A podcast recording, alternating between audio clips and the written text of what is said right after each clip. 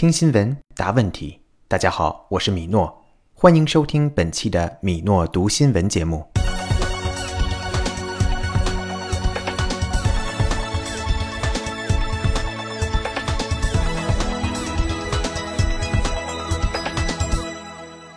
本期问题：Who are the culprits of false news on the internet?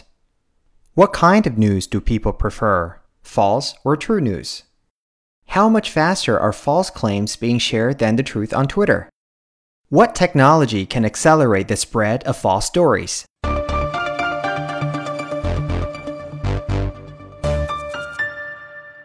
It's true. False news spreads faster and wider, and humans are to blame. What if the scourge of false news on the internet is not the result of Russian operatives, or partisan zealots, or computer controlled bots? What if the main problem is us?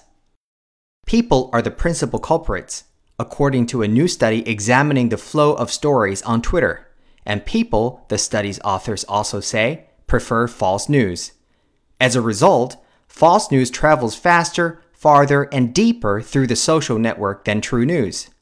The researchers from the Massachusetts Institute of Technology found that those patterns apply to every subject they studied, not only politics and urban legends, but also business, science, and technology. False claims were 70% more likely than the truth to be shared on Twitter. True stories were rarely retweeted by more than a thousand people, but the top 1% of false stories were routinely shared by 1,000 to 100,000 people, and it took true stories about six times as long as false ones to reach 1,500 people. Software robots can accelerate the spread of false stories, but the MIT researchers using software to identify and weed out bots found that with or without the bots, the results were essentially the same. It's sort of disheartening at first to realize how much we humans are responsible, said Sinan Aral, a professor at the MIT Sloan School of Management and an author of the study. It's not really the robots that are to blame.